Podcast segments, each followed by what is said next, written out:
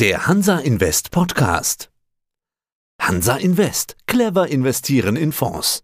Der Hansa Invest Podcast. Börsenradio Network AG. Der Börsenpodcast. Der Hansa Invest Podcast. Hansa Invest. Clever investieren in Fonds. Der Hansa Invest Podcast. Mein Name ist Lukas Spang und ich bin Fondsberater und Initiator des Tigris Small Microcap Growth Fund.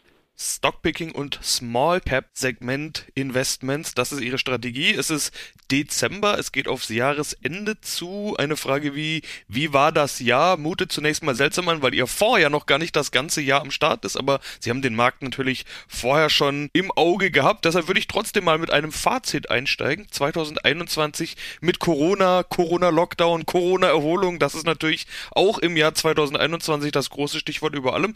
Wie lief das Jahr in Ihrem Segment? Sie haben es angesprochen, es gab verschiedene Hürden sozusagen oder Themen, die den Markt beherrscht haben, neben den grundsätzlichen operativen Entwicklungen der Firmen, die für mich natürlich immer am Ende der ausschlaggebende Faktor sind, um letztlich in ein Unternehmen zu investieren. Was die Fondsperformance angeht, kann ich natürlich noch nicht so viel sagen, weil sich der Fonds erst noch im ersten Jahr der Auflage befindet. Grundsätzlich hat das Marktsegment sich aber durchaus sehr positiv entwickelt, auch wenn man auf die ein oder andere Aktie aus dem Fonds genauer schaut, dann hat sich auch der ein oder andere Wert bereits verdoppeln können, wie beispielsweise eine GFT, die seit Fondskauf bereits über 100 Prozent dazulegen konnte, die letztlich auch einen wertvollen Beitrag zur bisherigen Fondsentwicklung leisten konnte. Auch eine Nagaro, die fast seit Beginn des Fonds mit dabei ist, konnte sich mehr als verdoppeln. Das heißt, auch hier haben sich einzelne Werte innerhalb von sieben Monaten seit Fondsauflage schon sehr gut entwickeln können und konnten da natürlich auch letztlich zu der bisherigen Fondsentwicklung beitragen. Das ist natürlich insgesamt ein sehr schöner Effekt, wenn man letztlich auch von Beginn an den einen oder anderen Wert hat, der letztlich dann auch maßgeblich zur Entwicklung des Fonds beitragen kann. Seit Mai läuft der Fonds, da war der Start. Ich kann was zur Vorperformance sagen, nämlich fast 17% sind es in der Seed-Tranche inzwischen bis jetzt. Ja, der Fonds ist noch jung und einen Track Record anzuschauen von noch nicht mal einem Jahr ist natürlich immer so eine Art Momentaufnahme, aber schauen wir doch mal, wie gut die Firmen, in die sie investieren, weggekommen sind. Sie haben ja gerade schon die ein oder andere genannt. Volatilität, ja, wir haben wieder mehr Volatilität an den Börsen. Die hat zugenommen, gerade auch in den letzten Wochen deutlich zugenommen und gerade bei Nebenwerten kann es dann doch mal deutlich schwanken. Wie volatil war das Jahr für Sie? Wie sehr müssen Sie sich gerade mit der Schwankung auseinandersetzen? Also die Schwankung ist natürlich immer ein Thema, auch gerade bei Small Caps. Dann natürlich aufgrund der teilweise relativ geringen Liquidität in den Aktien auch mal sowohl nach oben als auch nach unten größere Schwankungen auftreten können, wenn größeres Kauf- oder Verkaufsinteresse besteht, das dann entsprechend nicht immer direkt auch durch Verkäufe oder Käufe auf der anderen Seite bedient werden kann. Deswegen ist natürlich auch die Strategie insgesamt einfach von der Risikoklassifizierung ja grundsätzlich auch schon höher eingestuft, weil einfach das, das Segment der Small- und Microcaps grundsätzlich eine höhere Volatilität aufweist. Insgesamt, wenn ich mir über die letzten Wochen anschaue, dann hat sich das meines Erachtens hier im Fonds immer noch im Rahmen gehalten. Das heißt, auch der Fonds hat den einen oder anderen Prozentpunkt verloren. Es gab aber auch innerhalb des Fonds sehr unterschiedliche Entwicklungen. So konnte sich beispielsweise eine Allgeier, die noch gar nicht so lange im Fonds ist, sehr gut halten, sogar eigentlich fast schon in den letzten Wochen an Wert noch zulegen. Auch eine GFT, von der ich gerade schon gesprochen hatte, hat sich jetzt auch in den letzten Tagen erst wieder auf ein neues Allzeithoch bewegt. Das heißt, hier haben wir auch sehr unterschiedliche Entwicklungen innerhalb des Fonds, die dann zum Teil auch kompensiert werden konnten. Das ist natürlich auch immer letztlich der Ansatz, sich da durchaus auch in gewisser Weise diversifiziert aufzustellen, auch wenn Sie ja wissen, mein Fonds ist relativ konzentriert aufgestellt mit derzeit 22 Werten. Das heißt, das kann sich auch trotz des fokussierten Ansatzes und der fokussierten Auswahl der Titel dennoch immer noch relativ gut ausgleichen. Auch eine Nagaro notiert fast am Allzeithoch. Und dementsprechend bin ich gar nicht so unzufrieden mit der Entwicklung der letzten Wochen, auch wenn der Fonds natürlich nicht mehr ganz am, am Allzeithoch bzw. Jahreshoch steht wie noch vor einigen Wochen. Aber das gehört einfach dazu. Deswegen gilt es einfach unabhängig davon, seine Arbeit unabhängig davon weiterzumachen, sich die Werte genauer anzuschauen, wie es jetzt auch beispielsweise in den letzten Wochen war. Zwei Konferenzen und deswegen einfach da relativ emotionslos weiter seiner Arbeit nachzugehen. Ja, Sie sprechen die Konferenzen an. Es war die MKK und das Eigenkapitalforum. So ist es immer Richtung Jahresende hin. Da ist einiges zu tun für jemanden, der im Small Cap Segment unterwegs ist. Vor allen Dingen als äh, Stockpicker. Was würden Sie denn sagen generell zu der Entwicklung der letzten Wochen? Q3 ist endgültig abgeschlossen, da kommen auch keine Nachzügler mehr. Wir haben ja, wie ich schon gesagt hatte, das Corona-Jahr und es war viel von Nachholeffekten die Rede. Wie ist Ihr Eindruck jetzt nach diesen ganzen Konferenzen? Wie ist die Stimmung in den Unternehmen? Sind die Auftragsbücher voll? Gefällt Ihnen, was Sie sehen? Da muss man natürlich so ein bisschen unterscheiden. Gerade produzierende Firmen oder Firmen, die letztlich auf, auf Rohstoffe auch angewiesen sind, sind jetzt natürlich immer auch so ein bisschen die Leidtragenden von der ganzen Lieferthematik, auch natürlich von Rohstoffpreisen. Das heißt, da muss man durchaus auch differenzieren. Auch innerhalb der produzierenden Firmen muss man sich anschauen, auf welche Materialien oder Vorprodukte die Firmen angewiesen sind. Das heißt, da ist jetzt, würde ich sagen, die Stimmung, sagen wir mal, eher angespannt oder getrübt. Viele Firmen kommen da trotzdem sehr gut durch die Zeit durch, weil sie sich auch entsprechend darauf vorbereitet haben, vielleicht auch bei den Produkten das ein oder andere anpassen konnten. Das heißt, beispielsweise einen Chip outdesignen konnten, das heißt, ähm, einfach auf einen anderen Chip dann umsteigen konnten. Aber wenn wir natürlich auch auf der anderen Seite Unternehmen anschauen, beispielsweise aus dem Software- oder IT-Bereich, dann sehen wir hier eine ungebrochene hohe Nachfrage. Das sieht man auch insbesondere in den Q3-Zahlen, beispielsweise von einer GFT, beispielsweise von einer Nagaro, auch von einer Allgeier, die hier im Prinzip die Dynamik in der Umsatzentwicklung über die Quartale steigern konnten jeweils im dritten Quartal ihre höchsten Wachstumsraten in diesem Jahr verzeichnen konnten. Und ähm, beispielsweise auch eine GFT hat jetzt bereits vor Wochen einen ersten Ausblick auf das kommende Jahr gegeben und erwartet ein Umsatzwachstum von 20 Prozent im kommenden Jahr. Das heißt, auch hier ist die Nachfrage aus dem Digitalisierungsbereich, das heißt also die Unternehmen, die letztlich nach Digitalisierungsunterstützung oder nach Digitalisierungsbedarfen fragen, sehr hoch. Diese Unternehmen haben dann eher ein anderes Thema. Die haben dann eher das Thema der Lohninflation. Das heißt, dass natürlich aufgrund der generellen Inflation hier auch Mitarbeiter oder das Personal nach einem gewissen Ausgleich fragt. Zusätzlich ist natürlich auch die Wettbewerbssituation unter den Firmen relativ hoch. Das heißt, die Mitarbeiter wechseln auch gerne mal schnell das Unternehmen da natürlich auch aufgrund der vielfachen Homeoffice-Thematik der Mitarbeiter letztlich da im Zweifel keinen großen Unterschied merkt, von wen er jetzt im Homeoffice arbeitet, dann auch schnell mal gewillt ist, den, den Arbeitgeber zu wechseln, sodass man da dann immer sehr unterschiedlich die Themen hat, die letztlich für die jeweiligen Unternehmen zutreffen. Aber dennoch würde ich sagen, ist die Stimmung generell immer noch positiv und auch Blick auf das nächste Jahr, gerade bei den Firmen, auch mit denen ich mich beschäftige, durchaus insgesamt positiv.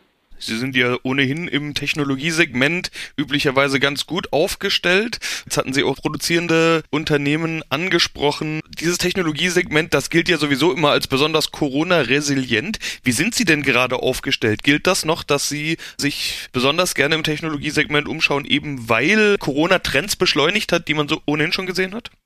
In meinem Fall sicher ein Punkt, der unterstützend wirkt, auf den ich mich aber nicht ausschließlich fokussiere. Das heißt, wenn man jetzt das Ganze ein bisschen aufdröselt, dann ist es so, dass grundsätzlich IT-Software knapp 50 Prozent ausmachen.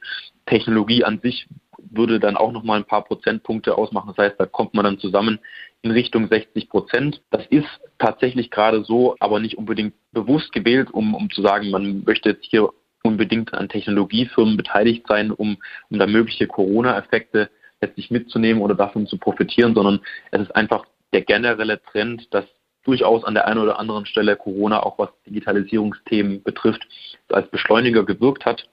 Das eine oder andere Unternehmen da letztlich dann auch mal ein bisschen vielleicht auch wachgerüttelt hat, was das Thema angeht und diese Firmen dann natürlich davon profitieren. Aber am Ende kommt es immer auf die operative Entwicklung an und wenn letztlich die Nachfrage nach verschiedenen Bereichen oder aus verschiedenen Bereichen da positiv wirkt, dann ist das letztlich das Wichtige. Und ob das jetzt durch Corona resultiert oder ob es durch andere Faktoren resultiert, ist da eigentlich nicht ausschlaggebend oder primär relevant. Sie hatten Inflation und Preissteigerungen angesprochen. Das ist ja das andere große Thema, das sich im Prinzip durchs ganze Jahr zieht. Gerade jetzt in der Q3-Berichtssaison, über die ich gerade schon gesprochen habe, hat das aus nahezu jeder Ecke und jeder Firma war das irgendwie zu hören. Sie investieren allerdings häufig in Marktführer in ihrer Nische oder in Firmen, die unter den Marktführern in ihrer Nische sind und die können Preissteigerungen ja normalerweise recht gut weitergeben. Wie schätzen Sie da die Lage ein? Das ist richtig. Und wenn man auch mit den Unternehmen spricht, dann ist es oft so, dass gerade auch aufgrund der derzeitigen Situation ja für alle ersichtlich ist und auch eine gewisse Ausnahmesituation darstellt, die Kunden durchaus auch auf das Thema eingehen und bereit sind, letztlich diese erhöhten Preise auf Lieferantenseite dann auch zu akzeptieren, beziehungsweise meine Unternehmen dann an ihre Kunden die Preise weitergeben können. Das ist aktuell offenbar vielfach eine Situation, die umgesetzt werden kann. Das heißt, die gestiegenen Vorprodukte oder die gestiegenen Rohstoffpreise oder Lieferpreise, Frachtkosten beispielsweise, können durchaus an Kunden weitergegeben werden. Da kann man aber auch nicht pauschal sagen, dass es bei allen der Fall ist. Gerade auch beispielsweise im Konsumgüterbereich ist es immer ein bisschen schwierig, weil natürlich dann am Ende auch der Konsument noch dazu bereit sein muss, diese Preissteigerungen zu tragen. Aber grundsätzlich ist die Resonanz oder das Feedback der Firmen durchaus so, dass diese Preissteigerungen sowohl auf der Lohnsteigerungsseite als auch auf der Rohstoffpreise durchaus an die Kunden weitergegeben werden können. Ich hatte vorhin Schwankungen angesprochen. Gerade jetzt in den letzten Wochen sieht man doch ein paar recht deutlichere Schwankungen. Die Nervosität ist einfach höher geworden, seit diese Omikron-Variante unter anderem aufgetaucht ist. Übertreibungen, gerade Übertreibungen nach unten, sind ja dann die große Zeit der Stockpicker, also auch für Sie. Einige sind schon gut gelaufen. Wie schwierig ist der Markt denn gerade? Also greifen Sie gerade zu bei Übertreibungen nach unten oder ist gerade eher ein bisschen eine abwartende Haltung angesagt? Also grundsätzlich bin ich im Fonds fast vollständig investiert, sodass ich, was Nachkäufe angeht, eigentlich nicht wirklich noch Liquidität im Fonds habe. Das ist dann immer so ein bisschen unterschiedlich, wenn jetzt meine Position sehr gut gelaufen ist zuletzt und in der Gewichtung vielleicht etwas übergewichtet ist derzeit, dann reduziere ich da mal und dann kann ich die Liquidität auch wieder in andere Werte reinvestieren die sich zuletzt nicht so gut entwickelt haben. Aber grundsätzlich sehe ich nach wie vor viel, viel Potenzial bei meinen Werten. Deswegen bin ich auch fast vollständig investiert. Da muss man dann natürlich einfach so eine Situation wie gerade so ein bisschen sozusagen aussetzen, da Geduld zeigen und sich einfach an, anhand der operativen Entwicklung weiter auf die Unternehmen fokussieren. Und in der Regel folgt letztlich der Kurs auch der operativen Entwicklung manchmal vielleicht etwas zeitverzögert und natürlich können sich auch gute Unternehmen in einem schwachen Marktumfeld manchmal nicht vollständig entziehen. Aber wenn man das einfach längerfristig betrachtet, dann bin ich doch sehr optimistisch, dass sich dann auch in den nächsten Wochen und Monaten das Ganze wieder positiv auf der Small- und Microcap-Seite entwickelt. Apropos Gewichtung, dieses Stichwort von gerade eben greife ich mal auch noch auf. Im letzten Podcast hatten Sie gesagt, dass Sie die Gewichtung auch als Risikosteuerung nutzen. Wie gehen Sie da gerade vor, beziehungsweise wie sind Sie positioniert? Genau, das kann man ganz gut auch am Beispiel GFT darstellen. Das war lange Zeit die größte Position, hat sich wie gesagt seit Fondsauflage mehr als verdoppelt. Letztlich wurde dann in den letzten Wochen auch die, die Gewichtung deutlich reduziert. Das heißt, die Position wurde jetzt auf inzwischen 5,5 Prozent ungefähr reduziert von knapp über 10 Prozent kommend, um letztlich da einfach auch ein Risiko herauszunehmen, weil die Aktie sich, wie gesagt, sehr gut entwickelt hat. Ich auch, was das Potenzial angeht, nicht mehr so viel Potenzial sehe, als dass sie so eine hohe Gewichtung dann rechtfertigen würde. Und das war natürlich dann auch wieder die Möglichkeit, diese resultierenden Mittel bzw. die Gewinne in andere Werte zu reinvestieren, die sich noch nicht so gut entwickelt haben, bei denen ich noch deutlich mehr Potenzial sehe. Das verstehe ich dann eben auch unter Risikoadjustierung zu sagen, die Werte, die sehr A sehr gut gelaufen sind, beziehungsweise B nicht mehr dieses hohe Potenzial aufweisen, werden dann eben auch reduziert in der Gewichtung und andere Werte, die noch nicht so gut gelaufen sind, beziehungsweise noch deutlich höheres Potenzial aufweisen, werden dann wieder gekauft, was natürlich insgesamt, wenn man das mal als, als Summe betrachtet, natürlich auch für das Portfolio zu einem höheren Potenzial führt. Andererseits wurde beispielsweise in den letzten Wochen eine Allgeier wieder höher gewichtet, beziehungsweise seit Kauf hat sie sich auch, wie gesagt, sehr positiv entwickelt und ist dann automatisch auch in der Gewichtung höher angestiegen. So wird das immer so ein bisschen adjustiert, je nachdem, wie das Potenzial auch in der jeweiligen Aktie dann noch besteht. Ausblick 2022, den haben Sie jetzt ja schon mehrfach angedeutet, nämlich dass Sie optimistisch sind, positiv ins neue Jahr blicken. Jetzt haben wir doch so viele Störfaktoren. Wir haben Corona, wir haben Inflation, wir haben die Zinspolitik, die mögliche Zinspolitik der Notenbanken, wir haben Geopolitik und so weiter. Was stimmt Sie denn so positiv fürs nächste Jahr?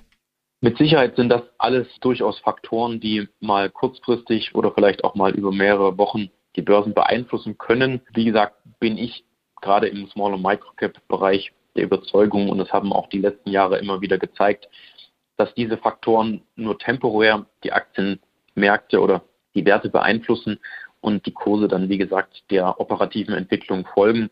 Da sehe ich eben in dem Marktsegment noch viele unterbewertete Firmen, die in den kommenden Jahren doch einer sehr positiven Zukunft gegenüberstehen. Und daher bin ich auch insgesamt nach wie vor positiv gestimmt. Natürlich muss man sich immer wieder hinterfragen, man muss immer die Situation neu beurteilen und evaluieren, sind die positiven Rahmenbedingungen, die man grundsätzlich sieht, noch gegeben. Aber auch selbst wenn jetzt beispielsweise die Zinsen in der EU angehoben werden würden, haben wir insgesamt noch ein relativ niedriges Niveau. Das heißt, auch zukünftig würden Aktien nach wie vor als interessantes Investment im Vergleich zu anderen Geldanlagen bestehen. Und deswegen bin ich grundsätzlich generell auch für Aktien und insbesondere eben das Small- und Microcap-Segment auch für das nächste Jahr unverändert positiv gestimmt.